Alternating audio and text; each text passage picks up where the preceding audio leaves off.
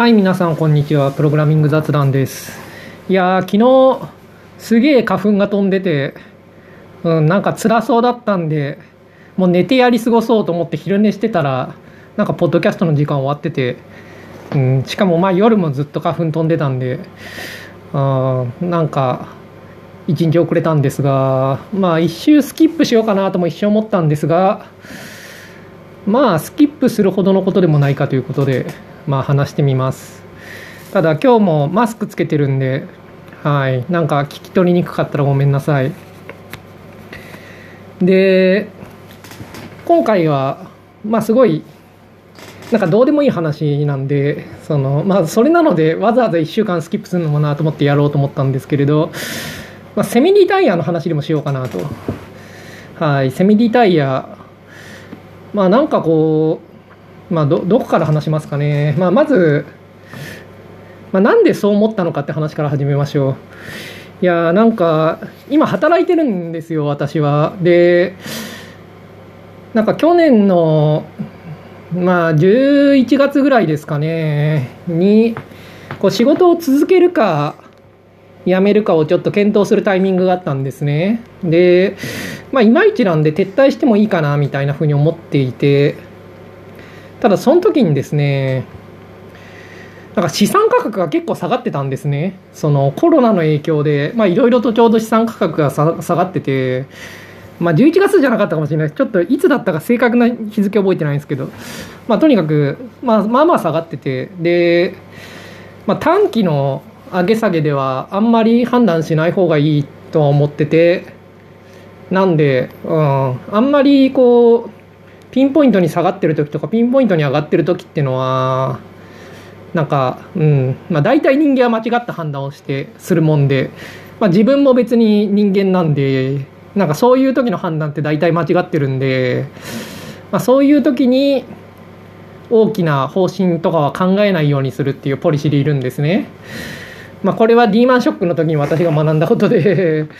いやはい。なんか落ちてる時とか上がってる時ってなんかいろいろ考えるのは良くない。落ち着いてる時に考えようと。はい。なんですけれど、まあ、ちょうどその資産価格どうこうで決めた日付じゃなくてその仕事の方の日付でちょうどそのタイミングで考えなきゃいけない、まあ、決めなきゃいけないってタイミングだったんで。でなんか偶然その多分別件で多分証券会社のなんかでログインしろみたいなことを言われてログインしたついでについでに見たらなんか資産価格がすごい下がってて。で、まあ、すごいって言ってもなんつうんですかねこう長期的に考えてた予定を変更しなきゃいけないってゾーンには入ってなかったんですね別に。一応これ以下になったら何か非常事態が起きてるに違いないということで労働者に戻ろうみたいな そういう、まあ、一応敷地が自分の中にあるんですけれど、まあ、それよりはだいぶ別に上だったんで気にしなくていい範囲ではあったんですけれどまあけどなんか資産が下がってるとまあ憂鬱な気分になるんででちょうどその時労働してて、まあ、労働してると給料が入るんですよね。で、まあ、ちょうどコロナで外出んなってみんな言ってるしうん、給料も入るし他にやることもねえしなんか資産減ってるしみたいな感じで労働でもするかと思ってまあ続けようと思って労働したんですよ。まあそんだけじゃないですけどね続けた理由は。でその後確定申告があってで確定申告の時にちょっとまたまあいろいろあってまあいろいろっていうかなんか証券会社がパスワード変更しろみたいなことを言ってきたんですね確か。でまあついでにいろいろ入ってまあついでなんでそのまま現在の資産価格とかも集計してみたらなんか回復してたんですよね。でなんでなのかよく分かってないんですけどこの3ヶ月か4ヶ月ぐらいに一体何があったのかなんであんな下がってたのかもよく分かってないしなんでこんなに戻ってるのかもよく分かってないんですがまあとにかく資産価格が戻ったと。でもともとそんなになんか長期間働かなくてもいいような状態で自分は、まあ、この話後でしますけど。でけどまあなんか減ってたんでなんか労働意欲を高めて労働してたら資産が戻ってなんか結果としてなんか労働した結果の給料が残りうんなんかどうしようみたいな風に思っててなんかそういうことを思ってですねなんかこうプログラマーのセミリタイヤのリアルな話をもうちょっとしてみてもいいかなと思ったっていうのがちょっと今週のお題ですね。はい、でまあこのポッドキャスト聞いてる人のどのぐらいが私を知ってる人なのかよく分かってないんですけれど、まあ、私は一応セミリタイヤしてると言っていい状態だと思うんですよね。で多分31歳の頃に、まあ、セミリタイヤになった。はい。で、まあ、一方で、まあ、今働いてるじゃないかっていう話もあってで、まあ、リタイアと言いつつなんか働いてるのまあ、なんかこう無職と言いながら仕事してるようなやつらと一緒でなんつうか口先だけなんじゃないかみたいな、まあ、話もあるかもしれないんですけれど、えっと、そういうわけでもないっていう話をちょっと今回したいと。で、まあ、リタイアセミリタイアとかアーリーリタイアとかヤングリタイアとか、まあ、読み方いっぱいありますけど、まあ、それぞれ指してるのも微妙に違いますか、まあ、それぞれってことはないですね。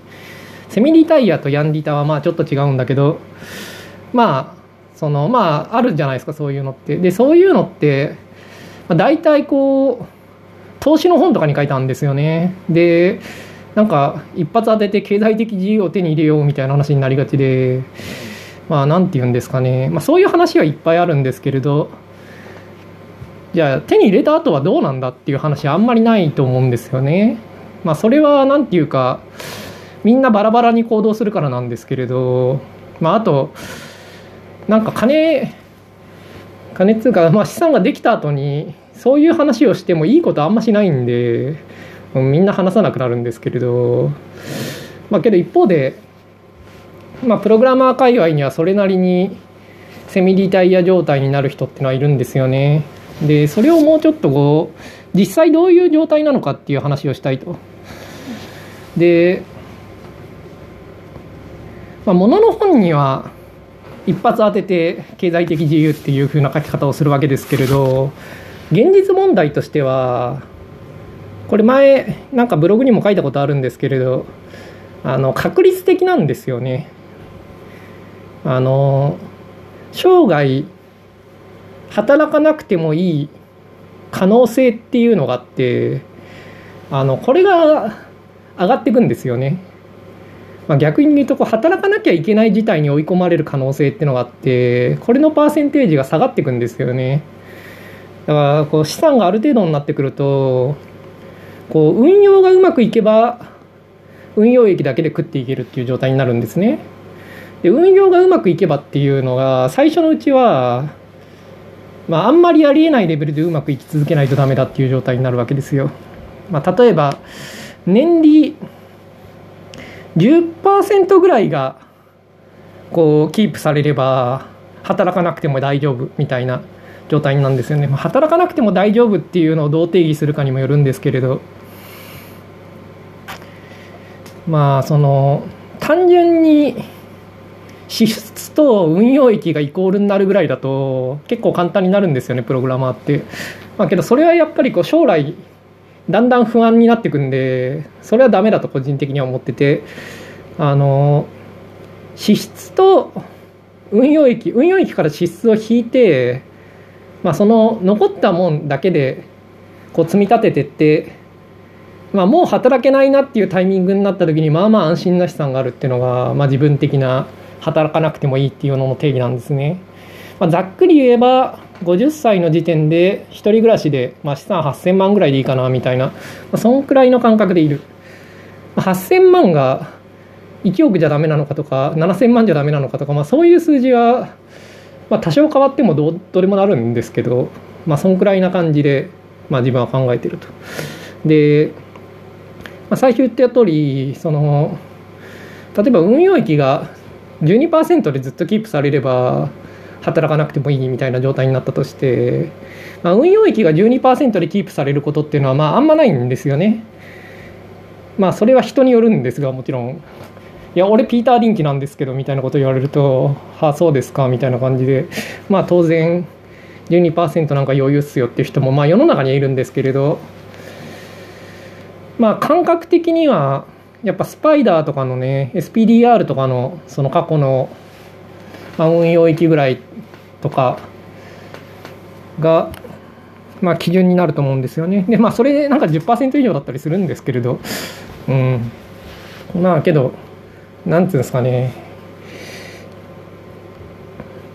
今見るとたまたままあまあいいタイミングなんで、うん、今の数字を基準にするのは良くないかもしれない。まあ今の基準でいいかもしれないですけどまあいいやこれは投資の話なんでそれは本題じゃないんですけれど、まあ、とにかく、まあ、最初に12%ぐらいの運用益だったら働かなくてもいいみたいな状態になると。で、この時っていうのは、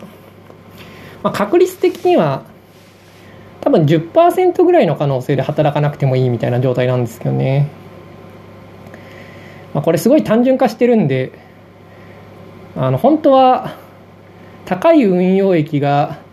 前に来るか後に来るかとかで結構変わってきていて先の方に高い運用益が数年続くと実は結構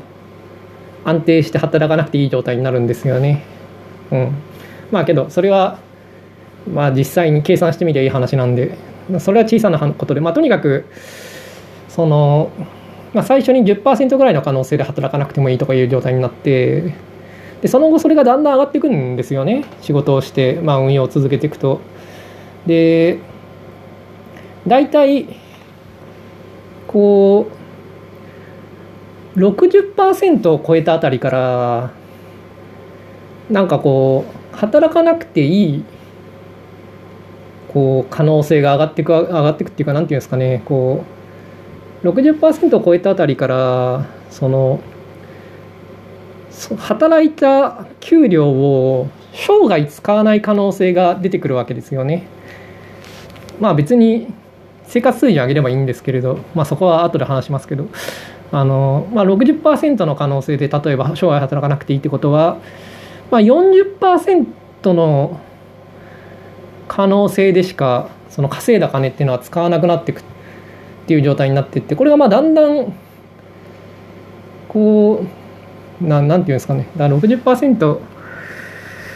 うん、うまく言えないですね。えっと、働いた金を使わない可能性がだんだん上がってくるんですよね。で、なんか、30%とか40%ぐらいだと、まあ、30%ぐらいだと、まあ、あんまり気にならないんですけれど、なんか60%ぐらいの可能性でこの金は生涯使わないなっていう状態になってくると、なんか、こう、無駄な気がしてくるんですよね。まあ、そのかなりの可能性で使わない金のために働いてるんで、まあ、これは不要なんじゃないかっていう気分がしてくると。まあ、一方でその40%っていう、まあ、低くない可能性で働かなきゃいけない状態に追い込まれるわけでだから働かなきゃいけないまだ働かなくていいというわけではないんですよねそんくらいの状態だと。だけどそれがだんだんと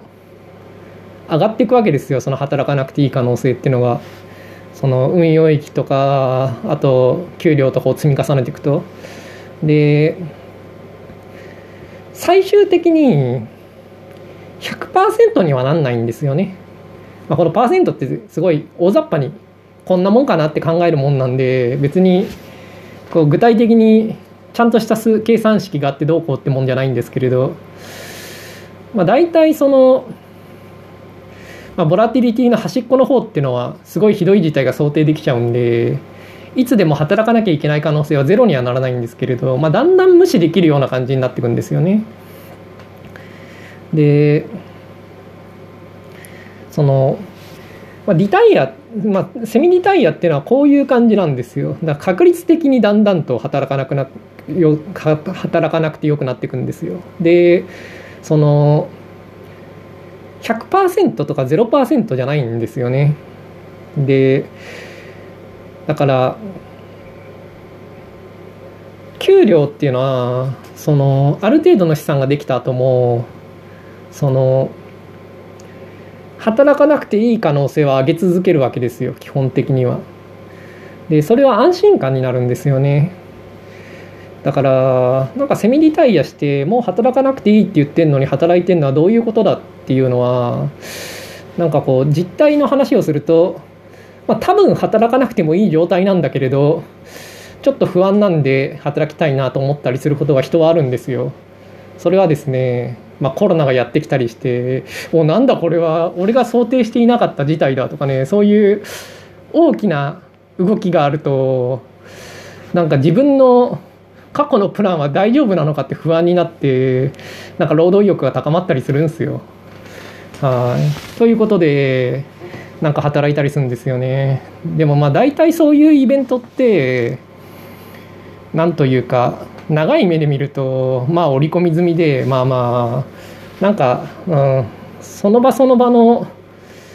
なんか不安感とかっていうのは大体大した合理性はないんで結果として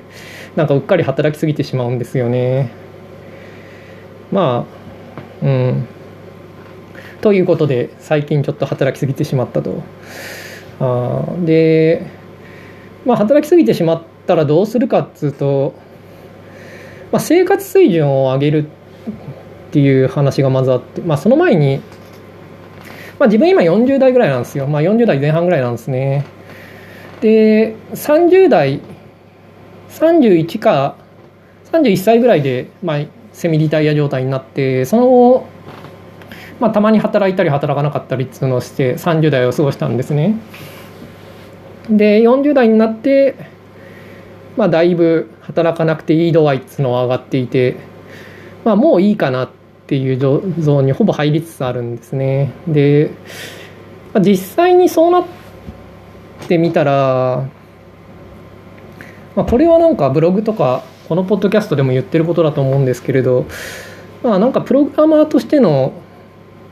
アウトプットプログラマー人生における自分のアウトプットっていうものになんかもうちょっと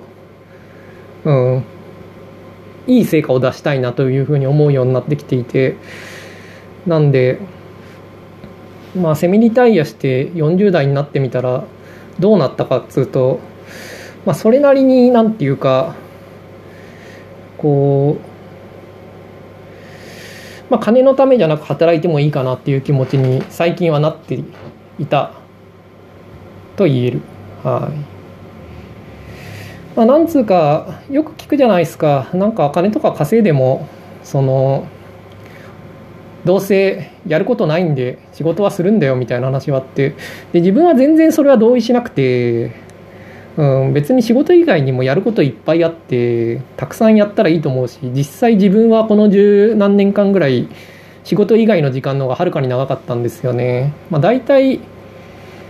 8割ぐらいの期間は無職だったんじゃないですかねきっと。うん。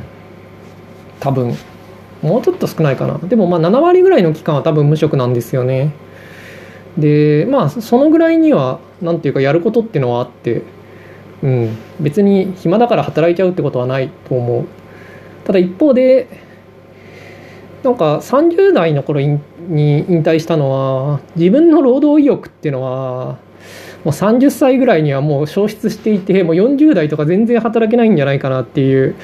まあ、恐れのもとにライフプランを立ててこうなってるんですけれど、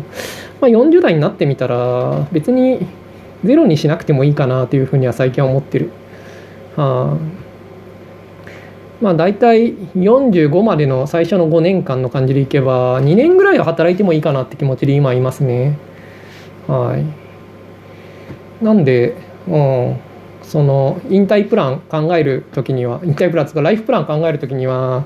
まあ、ゼロは仮定しなくてもいいんじゃないかなと最近はもう40歳は、うん、2割ぐらいの稼働で需要計算したらいいんじゃないですか。まあ2割まあ2割ぐらいかな。と、うん、という気がする。で、まあ、最近はそのまあ、プログラマー的なアウトプットをもうちょっと増やしたい増やしたいっていうかもっといい成果出したいなと思っていてもうちょっと働こうかなと思って、まあ、働いてるんですけれどだから結果としてもうちょっと金も使おうかなと最近は思っててだ生活水準を上げようかなと思ってる。うん。っていうか生活水準を上げないともう稼いだお金を使わない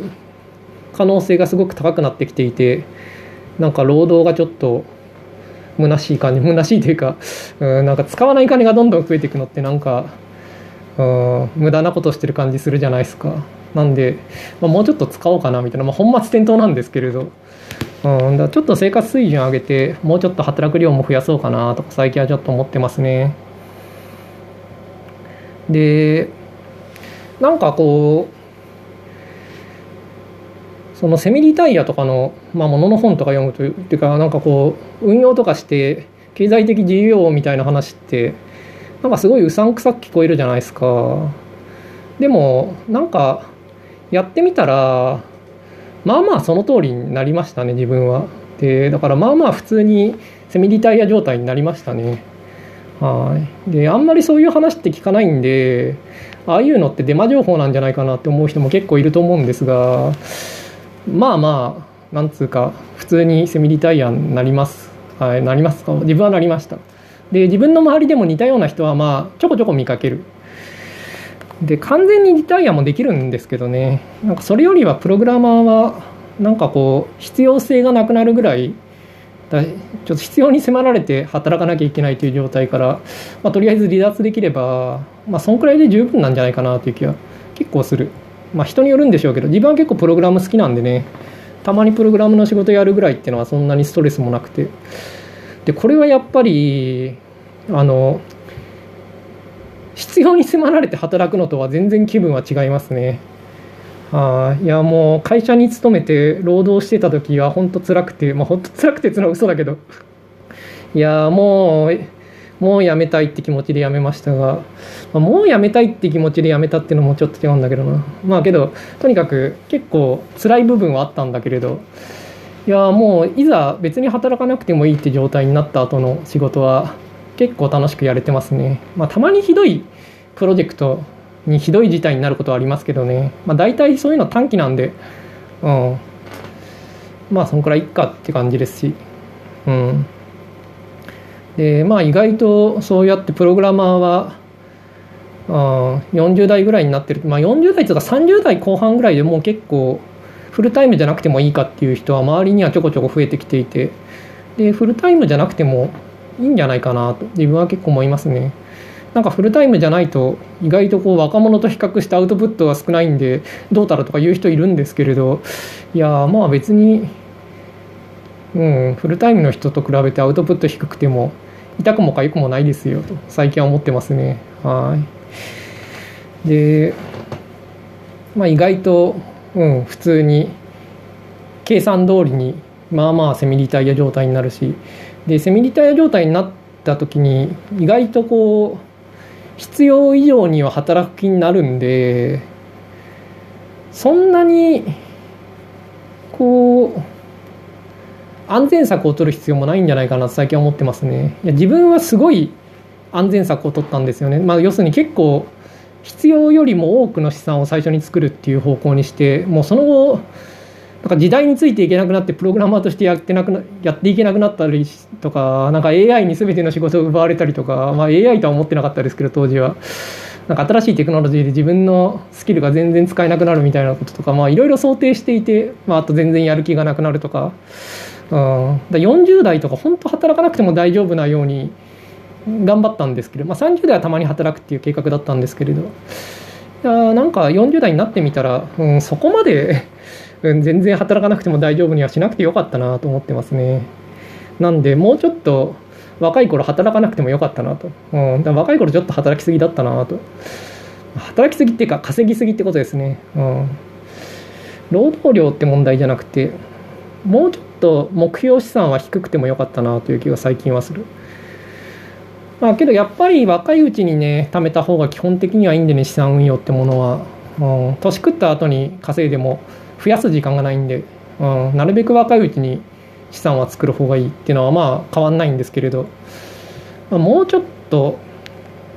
少なくてもよかったなと最近は思う。うん、でやっぱその働かなくなるなくても良い可能性が上がってくって話もしたんですけれどリタイアも0か1かじゃなくてだんだんとリタイアの割合を増やしていく方がいいと思いますね。なんか意外とこう将来引退したらこれこれやるみたいなことを考えてたりとかする人いると思うんですけど今いるかどうか知らないですけどそういう話たまに聞くんですけれどなんか突然こう年を食って引退してそういうのを始めるよりはその前から徐々にやってみた方がいいとは思う。沖縄とかでねその引退世代とかが結構ブラブラしててカフェとかで暇だったりするのを自分結構見てたんですけれどあんま楽しそうじゃないんですよね。引退したら沖縄とかでブラブラしてようとかいう計画とかね。なんかやってみた方がいいっすよ。その引退する前に。ということでなんか突然60歳とかになってパンと引退するんじゃなくてなんか30歳ぐらいからは徐々に引退してる割合を増やしてって、うん、引退後にやろうと思ってたことをやっていく方が良いと思う、まあ、一方で突然引退してしまうんじゃなくて、まあ、仕事もやりつつみたいな、まあ、それはセミリタイアっていう状態だと思うんですけれど、うん、なんかそっちの方がいいと思うんですよね。でまあどうせ確率的なもんなんでなんかトリプルディーマンショックとか来てディーマンショックが3連続で来るような事態とかになったら、まあ、やっぱり働かなきゃいけないんで人は、うん、ではまあ何が起こるか分かんないんでね。でまあそういうわけで、うん、その0か1かじゃなくて、まあ、なんとなく確率は上がっていくってもんで、まあ、結果として、